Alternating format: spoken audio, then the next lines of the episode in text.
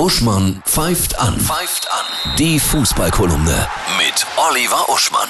Hallo Oliver, ich grüße dich. Hallo Annette. Verrückte Zeiten auch in der Fußballwelt. Ja. Was bewegt dich in dieser Woche? Ja, gestern ist äh, die offizielle Qualifikation zur Europameisterschaft zu Ende gegangen. Also zu der Europameisterschaft, die eigentlich schon gewesen wäre.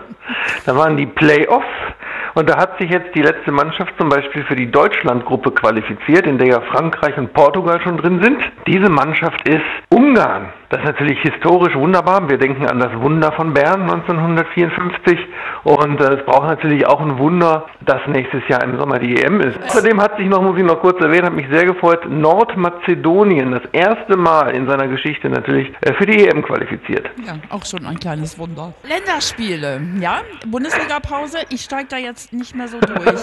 Morgen? Ja, ja, morgen ist ein, ein Spiel in der Nations League gegen die Ukraine, also ein relevantes Spiel, weil die Nations League dient ja, ja der äh, komplizierten mathematischen Auslotung für die Qualifikation künftiger Turniere, also WM. Vor zwei Tagen ne, war allerdings gegen Tschechien, das war nur ein Freundschaftsspiel. Also wirklich so, wie es früher gab, es geht um nichts, man testet Spieler.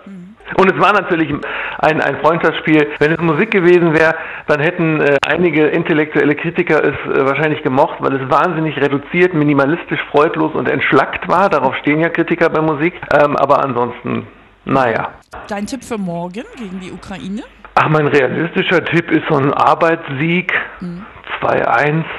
Und ansonsten würde ich sagen, einfach mal stürmen, einfach mal ein bisschen Risiko eingehen. Was soll denn schon passieren? Die Ukraine sind ja jetzt, sie sind nicht schlecht, aber es ist ja jetzt auch nicht äh, Dortmund, so nach dem Motto, dass wenn man einmal hinten aufmacht, ja, dann sofort der Superkonter kommt.